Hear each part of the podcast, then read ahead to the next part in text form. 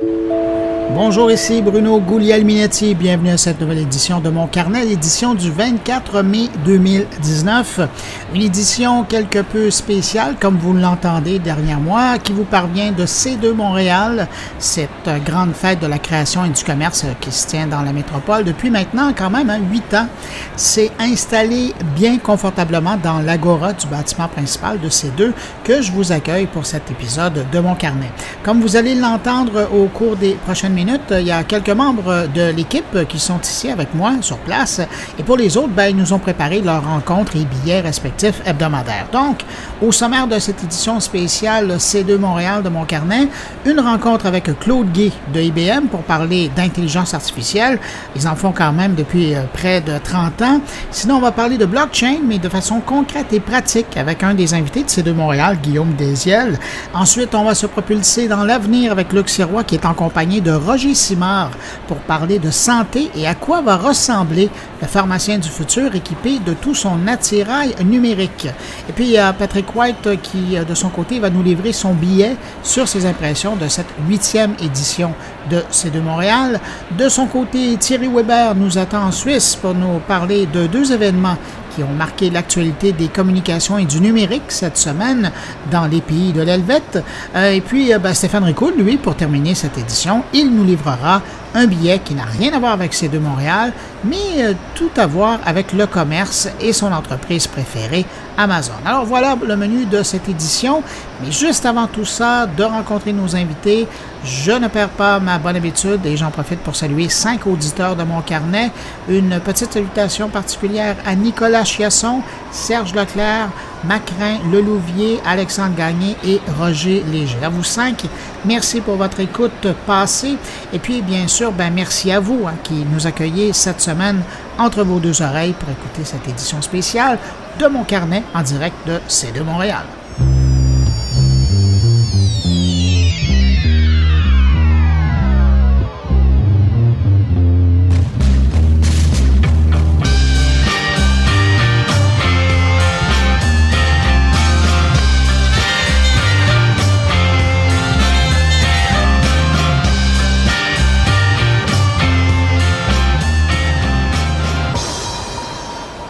Alors, pour commencer cette édition de Mon Carnet en direct de C2 Montréal, je vous propose une rencontre avec euh, un habitué de cette couverture que je fais de l'événement, Claude Gay, un des grands patrons de IBM au Canada.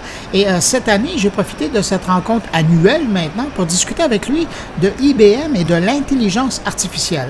Parce qu'on a beau parler de Facebook, Amazon, Google et compagnie ces jours-ci quand on parle d'intelligence artificielle, mais c'est quand même IBM qui a fait rêver bien du monde depuis la victoire aux échecs de Deep Blue contre Kasparov dans les années 90. Et puis, ben, depuis, IBM applique de façon concrète les diverses évolutions de l'intelligence artificielle. Pensez seulement à Watson et à ses solutions concrètes. Et là, ben, cette semaine, c'est deux. David Cox, le directeur du MIT IBM AI Lab, est venu présenter la toute nouvelle évolution de l'intelligence artificielle chez IBM. Alors, ce sera le sujet de ma rencontre avec Claude Gay. On écoute tout de suite l'entrevue. Bonjour Bruno. Claude Gay, c'est presque un rendez-vous annuel qu'on se donne maintenant de se voir au, C2 Montréal. Si je parlais de la présence de IBM cette année, vous faites partie des keynotes, des gens qui viennent présenter des conférences. Vous avez aussi une présence, on voit des gens d'IBM qu'on reconnaît. Ça représente quoi cette édition 2019 euh, de C2 Montréal? Je suis super excité qu'on soit présent encore cette année parce que je pense qu'on commence à s'approprier encore plus le concept de ces deux avec le mariage de la créativité et puis du commerce. Puis cette année, je pense que c'est la, meilleure de notre participation à ces deux où j'ai vraiment l'impression qu'on connecte avec le public cible qui vient à ces deux, qui est peut-être pas le public cible traditionnel d'une compagnie comme IBM. Alors cette année, quand on parle de David Cox du MIT qui montre aux gens comment on utilise l'intelligence artificielle pour la créativité, euh, la session ce matin où j'ai fait débattre le Québec Inc. sur euh, des défis associés avec l'intelligence artificielle, puis le déploiement de la robotisation, puis l'intelligence artificielle dans leur entreprise.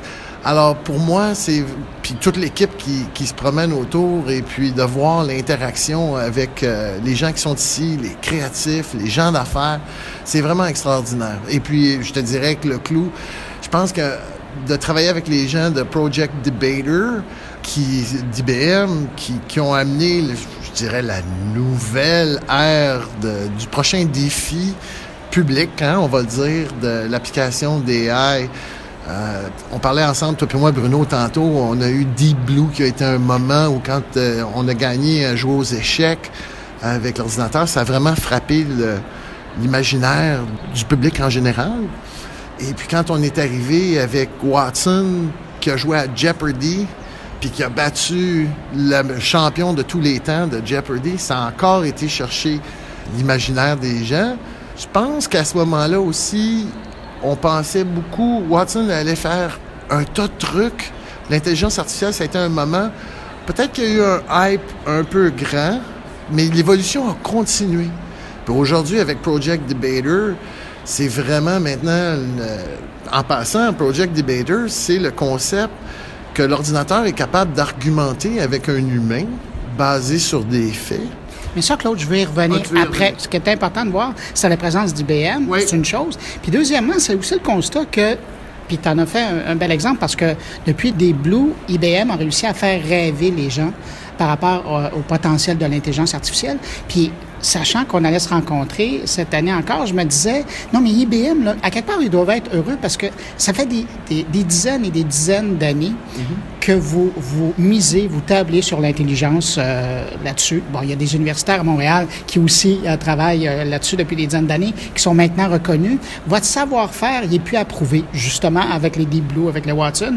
Puis je me dis, quand vous venez ici, là, puis qu'aux deux conférences, on mentionne intelligence artificielle, vous êtes tellement dans votre élément. Vous êtes, euh, puis quand, aujourd'hui on, lit en technologie ou même dans la presse euh, traditionnelle, l'intelligence artificielle, aussitôt qu'on parle de technologie, on en met. On parle du monde des affaires, on en met. De la santé, on en met. Vous êtes tellement dans votre élément. Comment ça se vit chez IBM, ça? Écoute, je vais dire, Bruno, tu me connais, je suis transparent, puis je suis honnête, puis je suis direct. Je pense que ce qui doit se produire à Montréal en ce moment, on a une pôle extraordinaire d'intelligence artificielle. Mais je te dirais que c'est surtout au niveau de la recherche qu'on est un pôle d'intelligence euh, artificielle. Moi, ce qui me passionne, puis là où je pense qu'on a, c'est pour ça qu'on est ici, c'est pour parler des exemples de choses qu'on fait qui sont réelles, qui s'appliquent. Bon, on fait rêver avec Debater, mais nous, on sert de Debater, par exemple, pour euh, dans un marché des capitaux, pour être capable d'argumenter en deux portfolios différents pour un consommateur, l'analyste financier peut regarder un débat en deux portfolios différents pour voir qu'est-ce qui serait le meilleur portfolio pour toi. Alors, c'est pour te montrer que nous, on parle de ces choses-là, ça frappe l'imaginaire. Mais ce qui vient me chercher, c'est qu'on n'a pas encore ici au Québec assez d'exemples de choses pratiques en entreprise qui sont déployées, qui ont changé fondamentalement nos entreprises. J'en vois beaucoup à travers le pays. On en parle beaucoup chez IBM parce qu'on a beaucoup d'implantations à succès à travers le monde. Mais j'aimerais ça, parce que je suis un Québécois dans l'âme, j'aimerais ça qu'on en ait encore plus pratico-pratiques qui ont changé fondamentalement certaines de nos industries au Québec. Puis c'est pour ça que mon équipe est ici. Ah, c'est ça que j'allais vous dire. Puis, puis vous avez investi récemment pour développer un espace de recherche ici à Montréal. Bien, c'est pas vraiment un espace de recherche, c'est un espace d'innovation où on fait des travaux qui vont être déployés en entreprise. Fait que c'est mon petit côté pratique. Hein? Je suis un ingénieur de formation, Bruno. Fait que je suis pas un PhD en recherche. Là. Je suis content qu'on en a de ces gens-là, mais moi, je suis le gars pratico-pratique qui aide avec mon équipe les entreprises à justement s'approprier cette technologie-là. Alors, le centre, ce qu'on a annoncé de l'expansion de notre centre ici à Montréal, une centaine d'emplois euh, additionnels dans les deux prochaines années. Puis en passant, on est en on track, comme on dit, là, euh, en ligne pour rencontrer les objectifs qu'on s'était donnés en intelligence artificielle et puis dans des technologies comme Salesforce, par exemple, qui sont vraiment la nec plus ultra de ce qui se passe aujourd'hui dans les entreprises en utilisant l'info nuagique combiné avec l'intelligence artificielle. Parce que tous ces trucs-là, c'est pas en absolu, c'est pas quelque chose, c'est quelque chose d'intéressant. Mais ce qui est vraiment intéressant, c'est quand tu les combines pour un objectif d'affaires. Faut pas perdre de vue que ces choses-là doivent répondre à un problème. Fait que c'est beau la technologie de Debater. Et quand tu dis mon problème, par exemple, proposer le meilleur portfolio, si je suis un conseiller financier, par exemple, et c'est là que tout ça prend sa, sa signification, sa valeur. Ben, d'ailleurs, ça me fait penser, je pense que c'est l'an dernier, je parlais avec une entreprise qui avait utilisé la technologie de Watson. C'était une des rares qui pouvait le faire pour développer un système qui permettait aux collèges américains, aux grandes universités américaines, de faire la sélection des candidats à l'entrée pour étudier leur candidature. C'est pratique et, c'est très concret. Là. Tu m'amènes sur un terrain intéressant, un petit secret. Chez IBM, lorsque tu appliques sur le site de IBM.com pour un emploi chez IBM, Watson va lire le CV, peu importe le format dans lequel l'applicant l'a écrit, et va proposer des pistes euh, de conclusion à l'applicant même. Alors, on est transparent, on garde pas ça en arrière du couvert. On va même dire à l'applicant, voici ce qu'on pense basé sur votre CV, ce qu'on a compris de votre CV. Qu'est-ce qu'on pense pour être les emplois intéressants chez IBM pour vous? Il fait le triage en avant pour aider l'applicant à figurer dans les centaines et les milliers d'emplois offerts par IBM. Qu'est-ce qui pourrait être des choses intéressantes? Et même, c'est surprenant des fois que Watson va proposer des choses que l'applicant n'avait pas pensé qui pourraient être appropriées pour lui ou pour elle. Je t'ai entendu le mentionner, mais je veux quand même revenir sur le sujet. Project Debater, pour toi, ben, évidemment, tu l'as dit dans le cadre de portfolio, ça peut être intéressant, mais pour des entreprises, quand tu regardes ça à plus long terme, à quoi ça pourrait servir? Ben, ça pourrait servir, par exemple, à faire une stratégie. Euh, lorsque moi, je formule une stratégie comme chef d'entreprise, je pourrais demander à Project Debater, avec toute l'information que j'ai à l'intérieur de l'entreprise et à l'extérieur de l'entreprise. Parce que ce qu'on oublie souvent, c'est que les entreprises ont 80% des données à l'intérieur de leur mur par feu, hein, de leur firewall, sont à l'interne, puis il y a un 20% externe. quand tu combines les deux, on pourrait imaginer dans un futur que euh, Project Debater pourrait argumenter avec moi sur une stratégie que j'aurais de mon entreprise en m'amenant des données pertinentes et des faits que je n'ai peut-être pas considérés. Parce que ce qui est fantastique de l'intelligence artificielle aujourd'hui, c'est et de Project Debater, c'est la quantité extraordinaire d'informations que l'ordinateur peut traiter. Alors, on augmente l'humain. Tu sais, Bruno, je pense que je l'avais dit dans le passé, nous, on croit vraiment que c'est pour augmenter l'humain. Donc, moi, en tant que chef d'entreprise, j'ai une stratégie, je vais aller à gauche, je vais aller à droite. Je pourrais demander à Debater d'argumenter avec moi, de prendre la position de moi, je vais aller à droite, toi, debater, dis-moi que tu vas aller à gauche, puis argumentons ensemble, puis je suis sûr que je vais trouver des faits et va me proposer des faits que je n'avais pas considérés, internes ou externes à l'entreprise, qui vont m'aider à me faire une tête sur ma stratégie. C'est probablement le meilleur sounding board qu'un dirigeant pourrait avoir. Ben, on pourrait dire, j'allais dire, il y a moins d'émotions, hein? Euh, c'est basé sur l'ensemble des données disponibles dans l'entreprise. Humainement, il n'y a personne qui peut le faire. Il n'y a personne qui peut le faire. C'est là qui est la différence. C'est là que je pense qu'on peut augmenter l'humain. Euh, tu sais, la même chose quand on a fait le traitement du cancer, puis qu'on sert de Watson, c'est que Watson peut regarder les recherches cliniques, euh, les recherches fondamentales, les résultats de traitement dans des centaines de pays, dans des milliers de papiers de recherche qui ont été, dans des milliers d'essais cliniques qui sont en cours, et trouver une ressemblance avec mon diagnostic ou mon problème et proposer des pistes. Et là, le, docteur ou le groupe d'oncologistes qui fait l'analyse, ça devient une onzième personne ou une dixième personne à la table qui apporte quelque chose que humainement ça aurait été impossible pour euh, le petit comité qui décrit c'est quoi devrait être le traitement. Claude Gay, grand patron de la consultation chez IBM au Canada. Merci beaucoup pour l'entrevue. Bruno, ça a été un plaisir comme à l'habitude. Merci et à l'année prochaine.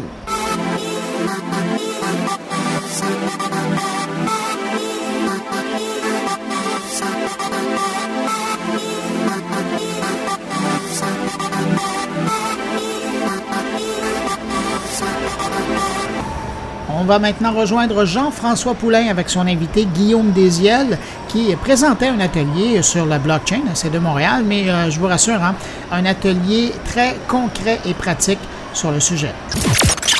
Salut Guillaume, comment ça va? Ça va super bien. Alors aujourd'hui à C2, tu faisais un atelier sur le blockchain. Dis-moi un peu, puis tu as une entreprise aussi pour laquelle tu viens de recevoir du financement que tu es en train de lancer. De quoi il s'agit? Alors, à C2, on a organisé en collaboration avec euh, Julie Nadon, qui est une coach en design, collaboration, travail collaboratif, thinking, design et tout ça. Et on a bâti un atelier où est-ce que euh, il y a une quarantaine de personnes qui ont participé, qui étaient divisées en groupes, en sous-groupes. On leur posait des questions, genre c'est quoi la blockchain, euh, ensuite de ça, il y a des gens autour de la table qui ont un modèle d'affaires, qui ont envie de revisiter en tenant compte des possibilités des technologies distribuées, comme la blockchain? Et à Go, on prend le modèle d'affaires de la personne, puis on le shake de tout bas, de tout côté, puis on voit, euh, une fois l'avoir viré à l'envers, qu'est-ce qui tient encore? L'exercice, c'était de voir comment la technologie de la blockchain pouvait disrupter le modèle d'affaires de la personne sélectionnée à table. Et tout le monde discutait autour de ça, et au final, il arrivait avec une idée. Et donc, c'était extraordinaire. Alors, on a eu des idées dans le domaine de l'assurance, des idées dans le domaine de la billetterie, spectacle, des idées dans le domaine de le self-sovereign identity. L'idée qu'on on devrait détenir, on devrait être souverain de nos données et les, les garder avec nous et donner des permissions à des tiers pour les utiliser. Et même l'idée qu'il y ait euh, aussi des syndicats ou des associations où le monde se mette ensemble pour mettre en commun volontairement leurs données dans le but de les vendre à euh, une entreprise. Fait que tout le monde qui a un diabète se mettent ensemble pour vendre leurs données à, je sais pas moi, des, des, des, compagnies, des, compagnies, donc plusieurs personnes qui ont diabète, par exemple, qui pourraient se mettre ensemble pour vendre leurs données à des firmes pharmaceutiques qui font des recherches et tout ça. Qu'est-ce que le blockchain amène dans le principe de ces idées-là? Dans celle, par exemple, de l'identité numérique, je peux le comprendre, mais dans celle où par exemple, je, je vendrais mes datas ou je mettrais mes datas en collaboration avec d'autres personnes qui ont le diabète pour aller les vendre à une entreprise pharmaceutique. Qu'est-ce que ça ajoute? Je pourrais le faire sans le blockchain, mais là, tu suggères que ça soit fait avec. Qu'est-ce que le blockchain ajoute dans cette équation-là? Quand on concentre nos données entre les mains d'un serveur central propriétaire qui appartient à une identité, ça finit toujours comme Cambridge Analytica scandale kind of. Alors, l'idée, c'est comment on fait pour pouvoir éviter de concentrer nos données entre les mains d'une entité privée. Donc, les technologies de la blockchain, les technologies distribuées, c'est de pouvoir faire une base de données entre nous qui est mitoyenne, qui est ouverte, qui est infalsifiable, qui est publique, qui est neutre, à laquelle tout le monde peut contribuer et tout ça, mais évidemment vers laquelle certaines personnes peuvent modifier de l'information ou amender de l'information parce qu'ils détiennent la clé privée pour le faire. À partir du moment où on décide de mutualiser ces données-là et les mettre en commun, ça fait que on peut commencer à ouvrir certaines données choisir de garder, conserver, fermer certaines autres données, choisir de donner accès à ces données-là à d'autres personnes, les tiers, pour pouvoir pourquoi pas les, les, les, vendre ou les valoriser euh, de manière mutuelle. Alors, il y a toutes sortes de choses qui peuvent être faites. Mais pour ça, ça prend une base de données centrale, mais distribuée, mitoyenne à tous. Alors ça, ça n'existe pas là. Dans le monde centralisé, ça n'existe pas. On appelle ça une technologie distribuée, on appelle ça une blockchain, on appelle ça une base de données distribuée. Et c'est ça qui permet à tout le monde de la planète de contribuer à la même base. Par exemple, si on prend encore le cas de moi, par exemple, qui aurait diabète, qui dit, bon, OK, moi, je suis intéressé à embarquer là-dedans, je donne mon dossier médical, mes informations nominatives sont sur mon ordinateur. Je pars avec ça. Comment ça risque de s'exprimer entre le, moment où moi je le fais, puis le moment où ça, je le donne à un organisme, ou je le donne à un représentant du groupe qui, lui, le remet à une, compagnie pharmaceutique? Dans ma tête, il me manque une partie de l'équation là, pour euh, vraiment concrétiser ça. Comment ça risque de se passer pour moi en tant qu'utilisateur? Mais en tant qu'utilisateur, euh, les données sont pas sur ton ordinateur, sont beaucoup sont, sont sur une blockchain. Donc la blockchain, en fait, faut comprendre que elle existe parce qu'il y a plusieurs ordinateurs, des milliers d'ordinateurs qui sont des points dans un réseau qui prêtent leur infrastructure, leur, euh, dans le fond, leur disque dur et leur euh, CPU, le GPU, donc toute la vitesse de calcul pour pouvoir transactionner et mouliner. Donc, pour écrire dans un bloc, ça demande après ça un calcul fermer ce bloc-là et passer au prochain. Alors, l'idée, c'est que ces données-là sont pas, sont à toi parce que tu possèdes la clé privée pour accéder à ces données-là, mais ces données-là sont mitoyennes, sont hébergées de manière mitoyenne. Et euh, la validité de ces données-là est garantie par un consensus du réseau. Mais qu'est-ce qui fait encore là que moi, en tant qu'utilisateur, j'ai l'impression que je contrôle la donnée qui m'appartient? Mon dossier sur le diabète, Comment ça se fait que je sais qu'il se passe des bonnes choses avec et qu'elle ne sera pas partagée avec des gens avec qui je ne le veux pas? Ça va paraître comment à travers une interface? Comment, moi, en tant qu'utilisateur, je vais être sûr de ça? Ça, ça reste à faire. C'est du monde comme toi, Jean-François, qui vont devoir réfléchir à ces choses-là. Mais la technologie est là, elle existe. Au niveau politique et au niveau économique, il y a encore des embûches parce qu'évidemment, il y a des gens qui ont intérêt à concentrer les données à certaines places. Mais tôt ou tard, on va arriver dans un environnement où est-ce que de mutualiser les données, en fait, de les décentraliser, de les distribuer, de faire en sorte que tout un chacun soit souverain de ses propres données, que euh, chaque personne ait le plein contrôle de ses données. Tu sais, ça n'a pas de sens que euh, le dossier, euh, je sais pas, médical de mon enfant soit entre les mains euh, de certaines personnes qui ont accès à ce dossier-là. Je devrais y avoir accès en tant que tuteur, en tant que parent, en tout temps, et je devrais pouvoir, euh, un peu comme, euh, comme un, je sais pas moi, un, un, Google Doc. Tu sais, on donne des permissions à des gens pour accéder en écriture ou en lecture et tout ça. Ah oui, d'accord. Mais le problème, c'est qu'on peut pas fonctionner sur Google Doc, parce que Google Doc appartient à une entreprise privée. Et leur objectif, c'est de faire du cash. C'est pas nécessairement d'optimiser la mutualisation des données. Ils sont pas nécessairement là pour l'avancement de l'être humain. Ils sont là pour l'avancement euh, de la croissance financière de leurs propres actionnaires. Donc, je pense qu'on a un trouble d'idéologie rendu là.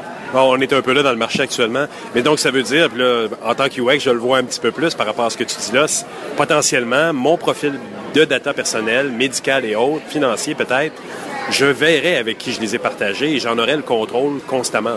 Effectivement. En fait, c'est que tu serais la seule et unique personne au monde qui pourrait avoir le plein contrôle sur tes données et, euh, qui pourrait décider à qui tu donnes accès à ces données, pour quelles raisons. Est-ce est que tu lui donnes accès à ces données-là pour, des, pour de l'argent?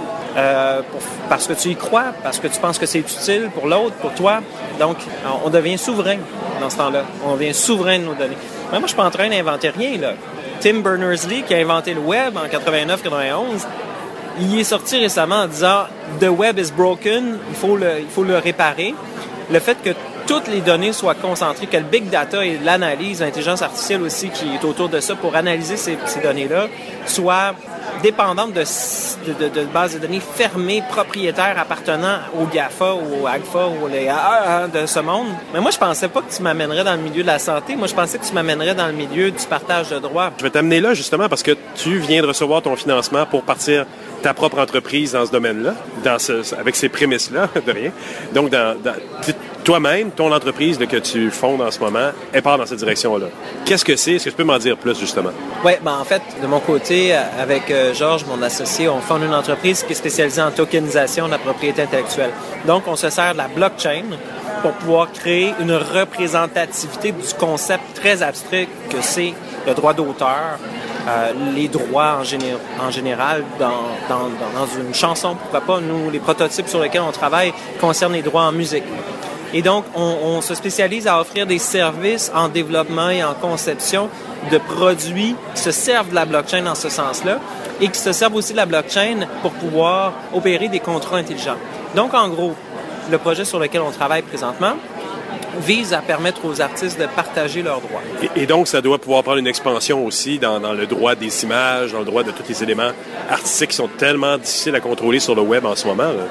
Ce qu'on fait en musique présentement pourrait effectivement se transposer dans énormément d'autres secteurs parce que l'audiovisuel, c'est un vidéogramme dans lequel il y a des phonogrammes. Donc, euh, je parle d'un jargon euh, beaucoup plus légal, mais dans les faits, ce qu'on ce qu'on offre aux utilisateurs à travers le projet qu'on développe, c'est de partager ses droits sur une chanson, de passer chez le notaire pour la, cristalliser l'entente. Le, notaire, dans ce cas-ci, c'est la blockchain. C'est un, un notaire distribué, partagé, omniprésent, omniscient, ouvert, public, résistant à la censure, neutre, etc. Un autre corps de métier qui n'a qu'à bien se tenir, qui risque de disparaître à cause de la technologie? Ben oui, bye bye notaire. Mais dans tous les cas, avis à tous les notaires, appelez-moi, on va jaser, euh, on, on, va imaginer comment on fait pour euh, vous disrupter, vous disrupter vous-même avant que d'autres le fassent. Mais dans tous les cas, en fait, euh, une fois que le deal est affiché et écrit sur une blockchain, c'est plus facile de créer des contrats intelligents qui vont recevoir un dollar et le partager en cinq parties égales dans, entre plusieurs personnes dans un band qui ont fait une chanson. Alors, on travaille là-dessus présentement et l'idée, c'est qu'on va pouvoir euh, se servir de ces technologies-là et les appliquer dans tout ce de la propriété intellectuelle en général. Et ça, c'est tout le secteur des arts, le secteur culturel, le secteur même des inventions, l'image de marque. Il y a énormément de propriété intellectuelle qui existe un peu partout. L'idée de tokeniser cette propriété intellectuelle-là permet, d'un, de pouvoir créer un lien de causalité entre le titulaire du droit, donc qui a inventé la, la chanson ou l'image ou peu importe, Et, euh, et donc l'œuvre en tant que telle, donc créer un lien, timestamper ça sur la blockchain, fait que c'est l'équivalent d'envoyer sa cassette à soi-même par la poste, par courrier recommandé, puis jamais ouvrir l'enveloppe, sauf devant le juge pour dire, regardez, c'est ma toune, je l'ai inventée tel jour, telle heure, telle date. Qui est un vrai truc que des gens utilisent. Ouais, et qui a ses propres limites. Mais je vous dis surtout euh, que ça finit par s'effacer, hein, une cassette. Euh, mais euh, clairement, oui, on veut reproduire ce genre de concept-là, mais c'est parce qu'on veut, à terme, euh, s'assurer que euh, d'abord et avant tout, que ça se fasse au niveau des utilisateurs, ce partage-là, et que ces utilisateurs, parce qu'on veut s'assurer que les artistes soient capables de partager leurs droits et de conserver ces droits-là, et de mandater des tiers pour les exploiter et de partager des revenus avec ces tiers-là. Et pour y arriver, ça va prendre l'administration. Et règle générale, les artistes se lèvent le matin, ils n'ont pas envie de faire l'administration, ont envie de créer. Fait que donc, dans ce modèle-là, ce qu'on peut faire, c'est plutôt dire à l'artiste, tiens, tu vas avoir un contrat intelligent avec ton éditeur, et ce contrat-là, euh, à chaque fois qu'il va recevoir des revenus, il va splitter de manière, euh, je sais pas, égale avec ton éditeur, en 70-30, ou peu importe. Donc, ce genre de logique-là s'applique à peu près n'importe où. Et ni plus ni moins, le contrat intelligent est comme un Robocop administratif. Une fois qu'on le relâche dans la nature, il fait sa job. Il est programmé pour faire sa job de manière intouchable et immortelle, comme disait Daniel Bélanger, Et sans compromis. et sans compromis. Donc, le modèle que tu parles là, vous prévoyez aller en être ouvert et en business à partir de quand? Présentement, on travaille sur un prototype qui devrait être livré dans le courant du mois d'octobre. Et euh, le but est de démontrer que tout ça est possible, que l'utilisation des contrats intelligents euh, va vraiment alléger de manière notoire le milieu de l'administration des droits en musique. Donc, quand vous allez sortir ça, vous allez un artiste, son groupe, les gens avec qui il interagit vont pouvoir utiliser ça. À la place d'utiliser un notaire ou un avocat, ils vont pouvoir dire je fais le partage entre moi et les membres de mon groupe. Et après ça, quand je veux le vendre à d'autres personnes ou partager ces profils avec d'autres personnes, il va pouvoir di- directement venir utiliser votre système. Sans que la, la province de Québec au complet l'utilise, ça peut être utilisé groupe par groupe. Là. De la manière qu'on monte ça présentement, c'est que les créateurs partagent leurs droits entre eux. On publie ça sur une blockchain. Et ensuite de ça, lorsqu'il y a des revenus qui sont générés, et qui sont générés par exemple par des radios qui utilisent des, euh, des licences d'utilisation de musique, en général, ils vont chercher à la SOCAN un droit d'utiliser de la musique, de jouer de la musique, moyennant une rétribution, une rémunération, et en moyennant aussi du data, hein, parce que les radios doivent envoyer à la SOCAN euh, c'est quoi qui a été joué quand, où, comment, pourquoi, avec Et quand la SOCAN reçoit ces revenus-là, normalement, c'est elle qui fait le, paiement directement euh, aux créateurs, aux ayants droit. Dans le cadre du prototype sur lequel on fonctionne, la SOCAN a accepté euh, de payer directement 18 chansons, directement.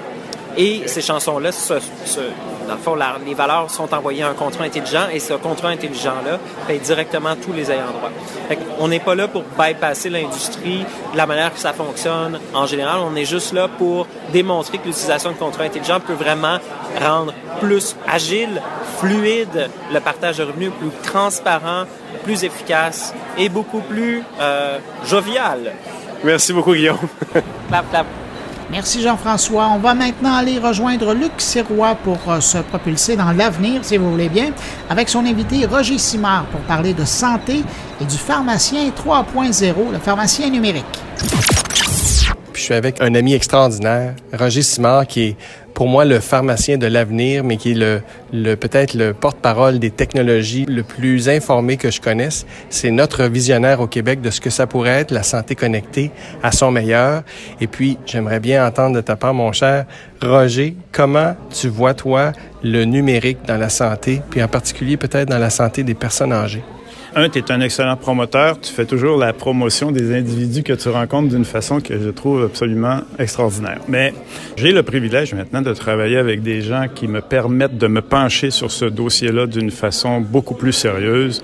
Je pense en fait que les technologies de la santé numérique sont essentielles dans les sociétés dans lesquelles on vit. Je viens de finir la lecture, tu tombes bien, j'ai- fini la lecture d'un livre écrit par Mark Britnow qui a fait le tour en fait des systèmes de soins de santé de la planète les plus performants et qui vient d'écrire un livre sur comment on devrait euh, s'assurer que les professionnels de la santé soient euh, formés euh, pour ce qui, euh, dans tous les pays développés de l'OCDE, va devenir en fait un- une catastrophe, c'est-à-dire le vieillissement de la population euh, et l'accroissement de la longévité.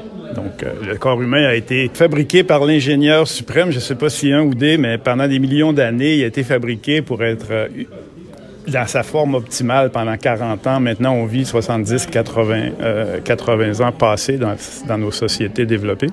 Et euh, dans ce livre-là, on dit qu'on ne réussira pas à combler la pénurie de professionnels de la santé qui euh, risque de s'élever à peu près à 18 millions d'ici 2030 dans les pays de l'OCDE sans que les gens soient responsabilisés par rapport à leur santé et que les communautés deviennent bienveillantes.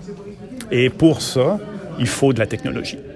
Il faut de la technologie. On, parle, on parle plus qu'un Fitbit là, qui te motive à rester en forme. Là. Tout à fait. On parle en fait d'une technologie euh, qui euh, rassemble et qui euh, connecte les gens avec les coachs que devraient être les professionnels de la santé. Donc, euh, le Fitbit ou le dispositif de santé connecté, c'est un des éléments de l'écosystème. Mais pour moi, la technologie de la santé numérique, ça ne se peut que si on a un accompagnement euh, par, un groupe de patients experts ou de patients partenaires ou par des professionnels de la santé qui sont vraiment formés à l'utilisation de ces dispositifs-là. La santé connectée, c'est en quelque part connecté aux professionnels de santé, puis tu as utilisé le mot coach. Là. Oui, oui puis la, la santé connectée, ce n'est qu'un des modules de l'écosystème. Hein. Maintenant, on parle d'intelligence artificielle, on parle de réalité virtuelle, on parle de réalité augmentée, on parle de jeux sérieux,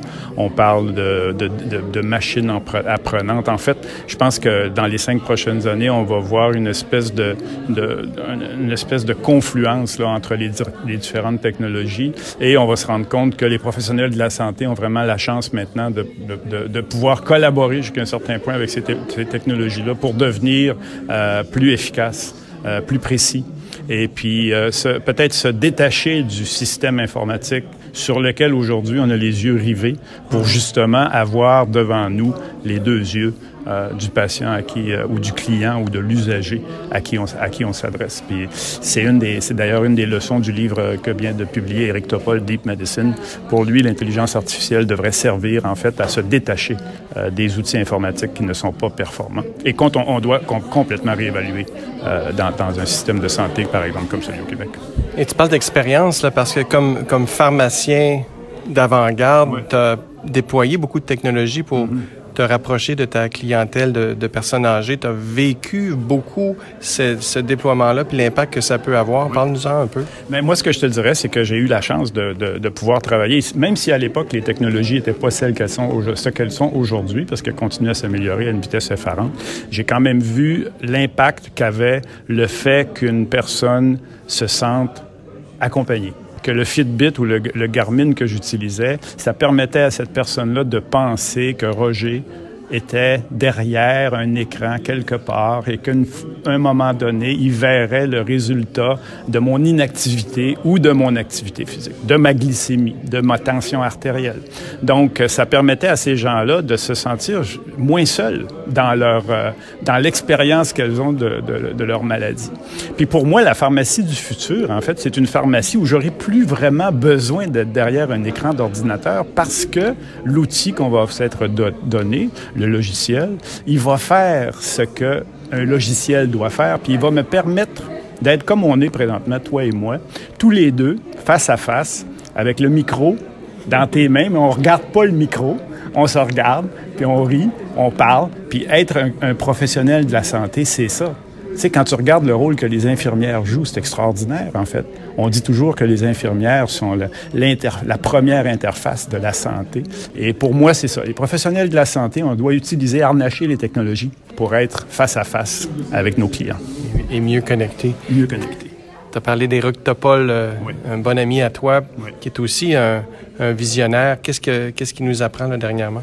Ben, il vient de publier son troisième ouvrage, en fait. Il avait commencé avec euh, la, la, destruction créatrice de la médecine. Ensuite, le patient va vous voir maintenant. Puis là, maintenant, c'est Deep Medicine, euh, qui est en fait son ouvrage sur l'intelligence artificielle. Et ce que Eric prédit, c'est qu'en fait, on va pouvoir finalement euh, se, se, libérer en fait de, de, la prison dans laquelle euh, certaines technologies nous ont enfermés. On a développé des systèmes qui sont essentiellement des systèmes médico-administratifs plutôt que des systèmes qui nous permettent de vraiment passer le temps qu'on devrait passer avec notre patient. Et je pense que la leçon, la leçon que Eric nous, nous donne, c'est que il faut pas avoir peur de ces mots-là. Euh, J'ai eu récemment une colonoscopie et euh, la chirurgienne qui me, avant qu'elle me donne la préparation pour m'anesthésier, je lui ai dit est-ce que vous, vous êtes au courant un peu de ce qui se passe en intelligence artificielle C'est peut-être pas une bonne idée là, de faire ça tout, tout, tout, avant. Elle me dit est-ce que vous pensez que ça va me remplacer? J'ai dit non. Je pense que au contraire, c'est pas une compétition en fait qui existe entre l'intelligence artificielle puis les professionnels de la santé, c'est une collaboration ça va, ça va vous rendre. J'ai vu une présentation à Imagia où le médecin peut voir une, une, un, polype apparaître comme un petit édifice en, moins d'une seconde quand on active l'intelligence artificielle. Ça, ça veut dire que vous allez voir plus de polypes plus rapidement et de façon extrêmement précise. Alors pour moi, c'est ça. La technologie, ça doit toujours être ça. On doit toujours continuer à penser comme Steve Jobs disait, qu'on on pense à l'usager avant de penser à la personne qui va programmer l'outil. Et si on reste dans ce cadre-là, à mon avis, on va être très satisfait des, des, avancées qu'on va se donner. Multiplier l'infirmière pivot, multiplier le, la capacité des cliniciens de, de, rester connectés avec un plus grand nombre de patients, puis multiplier en quelque part aussi la, la, la capacité des, des gens eux-mêmes et les patients de prendre soin d'eux et de leurs proches. Ça, c'est essentiel. À mon avis, c'est un des... Euh, moi, je te dirais, si j'avais... Si je devenais politicien, je créerais un parti politique. Ça s'appellerait le Parti Éducation, Santé et Environnement. Je m'occuperais juste de ça. Parce que je pense que si on, on, on apprend aux gens euh, qu'on leur a donné un corps et ils sont responsables de ce corps-là, comme ils sont responsables de leur auto pour lequel il y a un tableau de bord et des, dizaines de cadrans qui les alertent quand il y a des problèmes, moi je pense que l'être humain, on doit faire la même chose. On doit absolument se sentir responsable de notre corps. Pour ça, ça exige qu'on éduque les gens de la bonne façon et euh, qu'on change aussi notre façon de voir la rémunération des professionnels de la santé parce que dans mon projet de santé connectée de 2014, quand je réussissais à, à, à, faire en sorte qu'une personne se responsabilise, qu'elle change son alimentation, qu'elle change ses habitudes de vie, ça voulait dire moins de médicaments potentiellement. Dans le modèle d'affaires actuel de la pharmacie. Oui, et comme pharmacien, c'est un, un, problème. C'est un problème parce que notre modèle de rémunération il est basé essentiellement sur la distribution du médicament. Donc, moi, j'aimerais dans une pharmacie de demain dire à la personne qui va venir me voir avec une ordonnance idéalement électronique, euh, ben, je vous offre la possibilité de prendre le, le médicament ou peut-être de commencer un qui va vous permettre peut-être d'éviter le médicament ou de diminuer la dose ou encore la quantité, le nombre de médicaments différents que vous devrez prendre. Parce qu'on le sait, les pathologies maintenant d'aujourd'hui, ce sont les pathologies chroniques. Ce ne sont plus les pathologies qu'on voyait dans les années 60 à, au moment où on a créé notre système de soins de santé. Donc, ce que tu nous dis, c'est que l'avenir du numérique en santé, c'est pas juste une question de technologie, c'est modèle d'affaires, puis repenser comment on organise le tout. Là. Tout à fait. Puis, on, moi, je vois déjà des, des, des changements là, depuis qu'on a un, un, nouveau gouvernement. Je ne veux pas faire de politique, mais je vois déjà un changement dans l'approche, euh, par exemple, du rôle des infirmières, qui pour moi est essentiel qu'on aille dans cette direction-là. C'est pas juste de la technologie, c'est aussi une question de faire en sorte que les professionnels pratiquent au mieux de leurs connaissances. Présentement, beaucoup de gens en santé ne pratiquent pas au, au niveau auquel ils devraient pratiquer parce que les rôles sont mal définis. Mais encore, nous, on aime la technologie, puis sur le mon carnet de Bruno, on est tous des maniaques de technologie. Quelle technologie pourrait faire une différence dans ce que tu connais aujourd'hui? Et je te dirais que la, la plus grande euh, différence qui existerait pour moi, c'est dans les systèmes de dossiers médicaux électroniques, puis les systèmes de logiciels d'officine euh, en pharmacie. Puis euh, tout ce que le gouvernement a créé, ben, il faudrait qu'on ait de l'interopérabilité, Luc, parce que cette absence d'interopérabilité-là nous rend moins efficaces, nous fait perdre beaucoup de minutes qui sont très précieuses.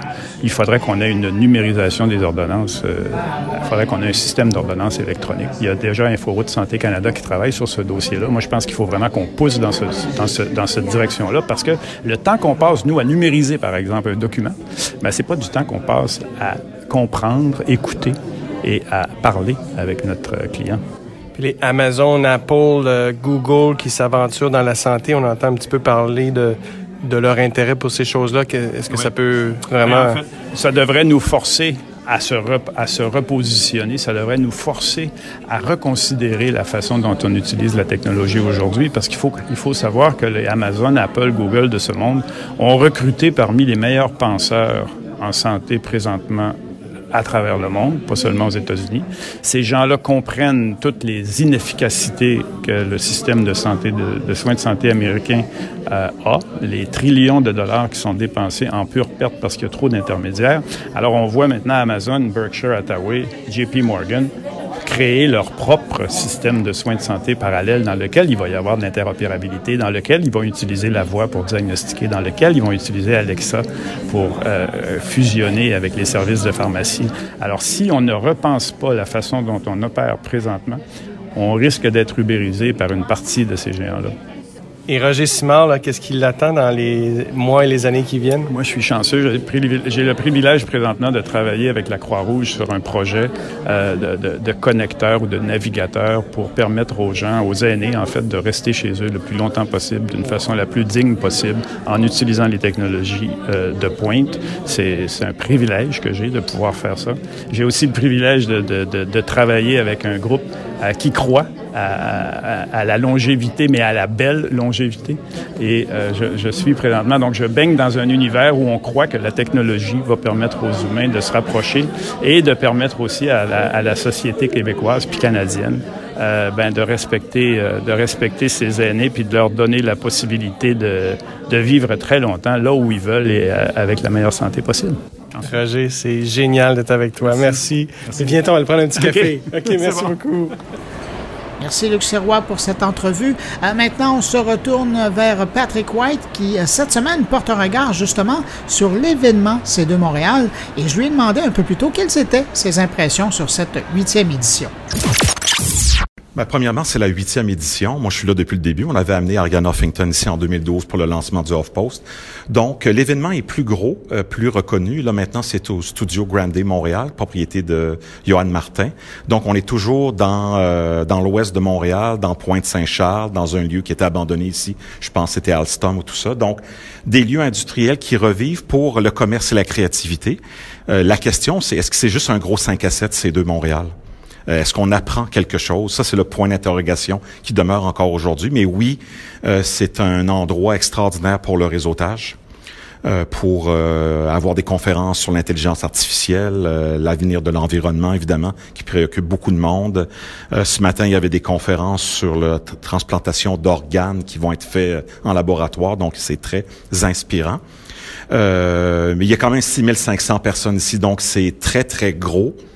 Euh, et il y a très, très peu de conférences en français. Ça, c'est clair que je pense si on veut faire rayonner Montréal, tout ça, il y aurait peut-être un accent davantage sur les conférences, au moins à l'occasion en français.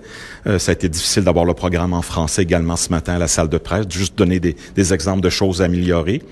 Euh, donc, moi, j'ai rencontré des, spécialistes du numérique de New York ce matin qui euh, ne reviendront pas l'année prochaine parce que selon eux, ils apprennent pas assez de choses. Il n'y a pas assez de conférenciers euh, connus ou spécialisés qui sont là. Donc, ça, c'est une question.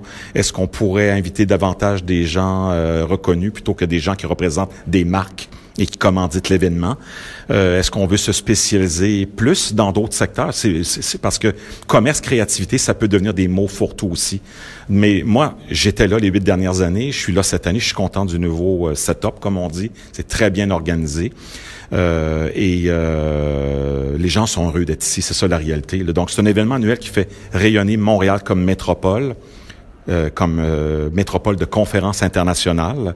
Et est-ce qu'on pourrait lui donner quelque chose de plus pour la valeur ajoutée? Peut-être que oui. Tu Snoop Dogg était, là l'an dernier. Snoop Dogg, le rappeur qui, qui a investi beaucoup dans la marijuana, ben, il est encore là cette année. Je me sens que j'aurais peut-être laissé la, la chance à quelqu'un d'autre euh, pour, pour cette année. Donc peut-être plus de variété de conférences, peut-être plus approfondir certains sujets et se donner des thèmes particuliers comme le blockchain, je sais qu'on en parle beaucoup cette semaine, puis l'intelligence artificielle, mais est-ce qu'on peut aller plus loin peut-être pour les autres années? C'est ma question en fait, c'est plus une question qu'autre chose.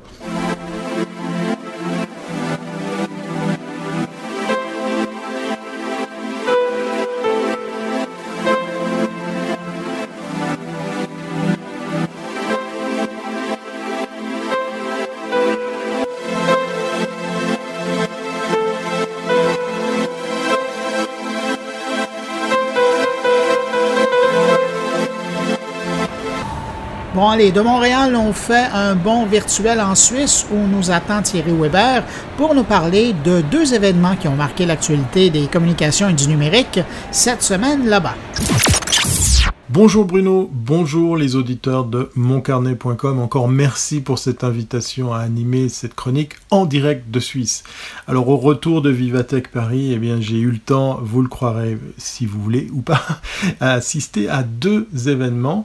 Le premier, eh bien je suis un peu triste de vous en parler puisqu'effectivement euh, il s'arrête. C'est un événement qui a connu cinq éditions, cinq années de suite avec euh, de beaux, euh, de beaux programmes avec beaucoup de speakers. Cette année, il y en avait plus de 27 avec euh, des thèmes qui tournaient autour de la performance sur le web, le SEO, le référencement en général. Eh bien, c'est bien dommage euh, que je me retrouve à parler d'un événement qui s'arrête, puisque ben, l'affluence, le succès était au rendez-vous, mais les organisateurs ont tout simplement décidé d'arrêter parce que c'était beaucoup trop de travail. Il faut savoir que ce sont des professionnels de la branche qui faisaient ça à côté je peux comprendre.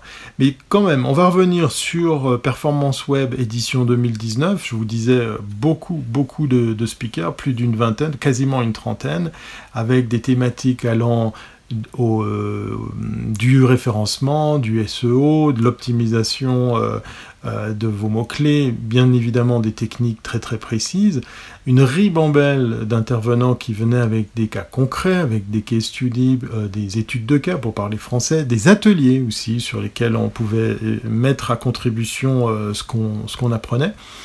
Ben pour pas déflorer tous les thèmes que vous allez probablement pouvoir revoir sur la chaîne YouTube de, de performance web, il y a un thème, un, sujet de conférence moi qui m'a marqué et sur lequel j'avais envie de revenir avec vous, c'est celui du Black Hat SEO. Black Hat, c'est le terme à l'inverse de grey, euh, à l'inverse de white hat, vous savez la couleur du chapeau. Le Black Hat SEO, eh bien c'est tout simplement et bonnement en fait des techniques illégales, euh, des techniques proche du piratage pour pouvoir par exemple ramener du trafic sur votre site internet, augmenter votre visibilité ou, euh, ou bien pourrir la vie de vos concurrents avec toutes sortes de techniques qui étaient présentées. Quand bien même euh, on vous les présente, ça reste quand même très très compliqué à, à mettre en place. Et puis, euh, ben, je vous rappelle, il y a le côté illégal, mais c'était très intéressant de suivre Alan Klads, je suis pas sûr de la prononciation, son nom s'appelle... son nom s'appelle C-L-A-D-X, je suis pas sûr non plus que ce soit son vrai nom. Mais c'était intéressant de voir que durant une conférence, on ose parler de, choses qu'on cache ou euh, qu'on évite effectivement de, mentionner. Deuxième rendez-vous euh, qui a animé euh, ma, ma, semaine qui arrive bientôt à terme, c'est la quatrième édition du meilleur de la pub, un prix qui récompense le temps d'une soirée tous les professionnels de la publicité ici en Suisse romande, la partie francophone de notre pays.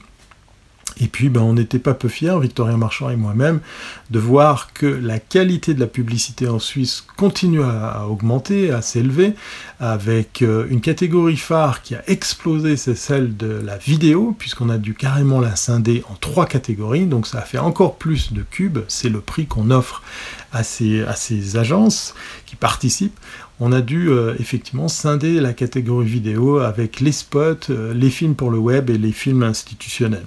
Grande première euh, cette année avec l'élection du publicitaire de l'année, un prix qu'on décerne généralement à un professionnel de la branche. Eh bien, ce n'est pas un, patron d'agence, ce n'est pas un publicitaire qui s'est vu euh, remettre le prix du publicitaire de l'année. Non, non, c'est Yann de Schepper qui est aux commandes du marketing de la banque en ligne Swissquote. Et oui, c'est un annonceur qui a été euh, comme ça félicité par euh, les associations professionnelles qui soutiennent ce prix.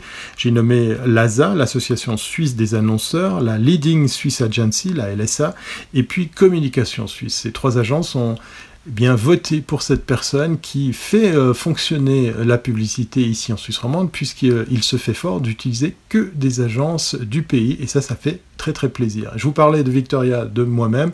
Eh bien voilà, si je vous cite euh, ces deux personnes, c'est parce que c'est pas par hasard que je vous parle ce prix, puisqu'on en est à l'initiative. Après bientôt dix ans de l'édition du meilleur du web, eh bien on est déjà à la quatrième année du prix du meilleur de la pub. Vous trouverez toutes les infos et très prochainement les vidéos qui vont avec sur le meilleur de la pub.ch. N'hésitez pas à aller refaire un tour sur performanceweb.ch pour voir ou revoir la liste justement des intervenants ainsi que les contenus vidéo. Pour le meilleur du web, c'est une autre histoire, on y reviendra, ça, ça sera pour euh, très très bientôt. Et à propos de très très bientôt, je vous dis justement à très bientôt si c'est pas avant.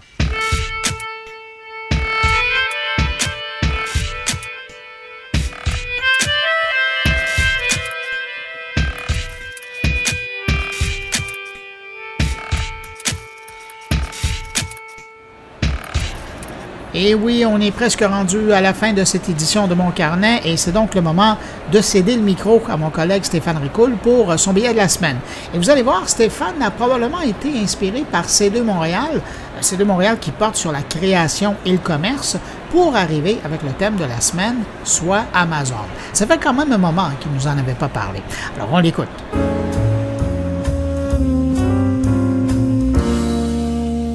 Bonjour Bruno et bonjour à tous tes auditeurs. Bruno, encore une fois cette semaine, merci beaucoup de me prêter un peu de temps entre les deux oreilles de tout ce beau monde qui t'écoute.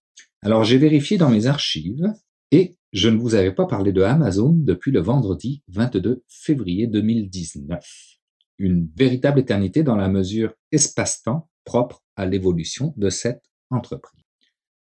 Vous allez le comprendre dans les prochaines semaines, le billet que je vous propose aujourd'hui met en quelque sorte la table à une prochaine publication que je compte faire et qui portera sur la notion de nation numérique. Et voilà, c'est fait.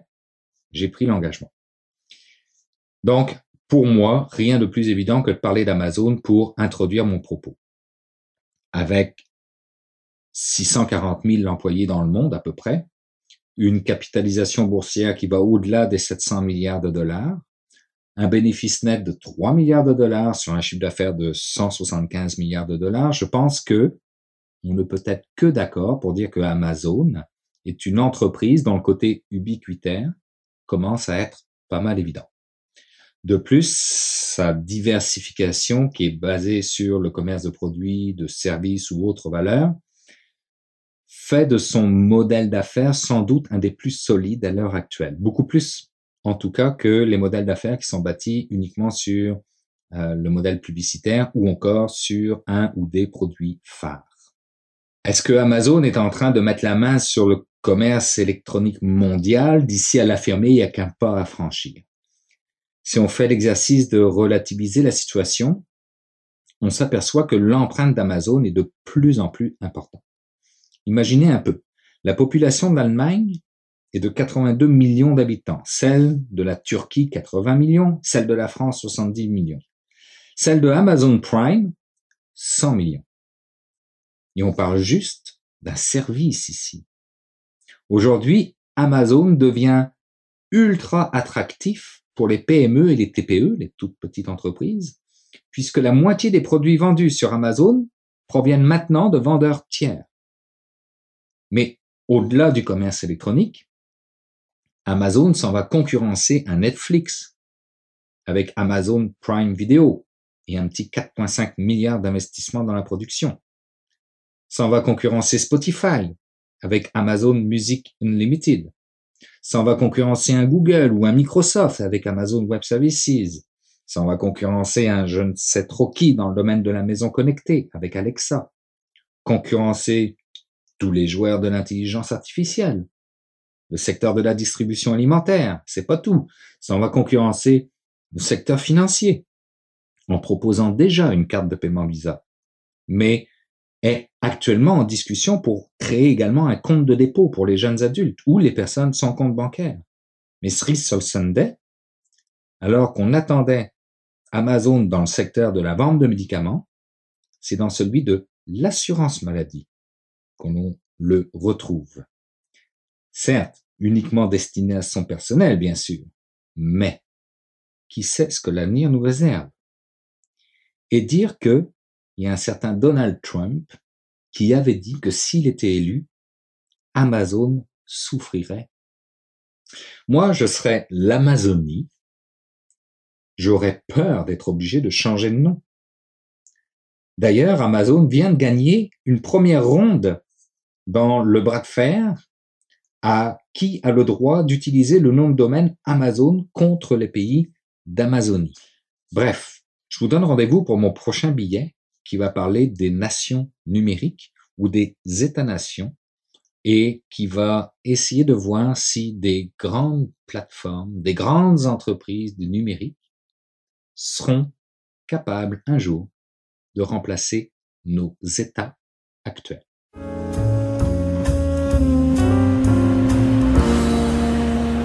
Eh ben voilà, c'est tout pour cette édition spéciale de mon carnet en provenance de l'édition 2019 de ces deux Montréal. J'espère que vous avez apprécié. Merci à mes invités. Merci aux organisateurs de ces deux Montréal pour l'invitation. Merci à mes collaborateurs Jean-François Poulain, Luc Serrois, Stéphane Ricoul, Thierry Weber et Patrick White. Je vous le rappelle, n'hésitez pas à passer le mot autour de vous si vous pensez que mon carnet peut intéresser vos amis, vos connaissances, des gens qui s'intéressent à ces deux Montréal. C'est simple, vous les invitez à se rendre sur mon blog, moncarnet.com et ils retrouveront cette édition, mais aussi les autres éditions précédentes de mon podcast. Tout est là. Alors, si vous désirez me laisser un mot, vous pouvez le faire en passant par les réseaux sociaux. Évidemment, je vous lis la page SoundCloud de mon carnet ou encore par le blog à l'adresse, je vous le disais tout à l'heure, moncarnet.com. Merci d'avoir été là. On se retrouve la semaine prochaine pour une nouvelle édition de Mon Carnet de C2 Montréal. Je vous salue et je vous dis au revoir.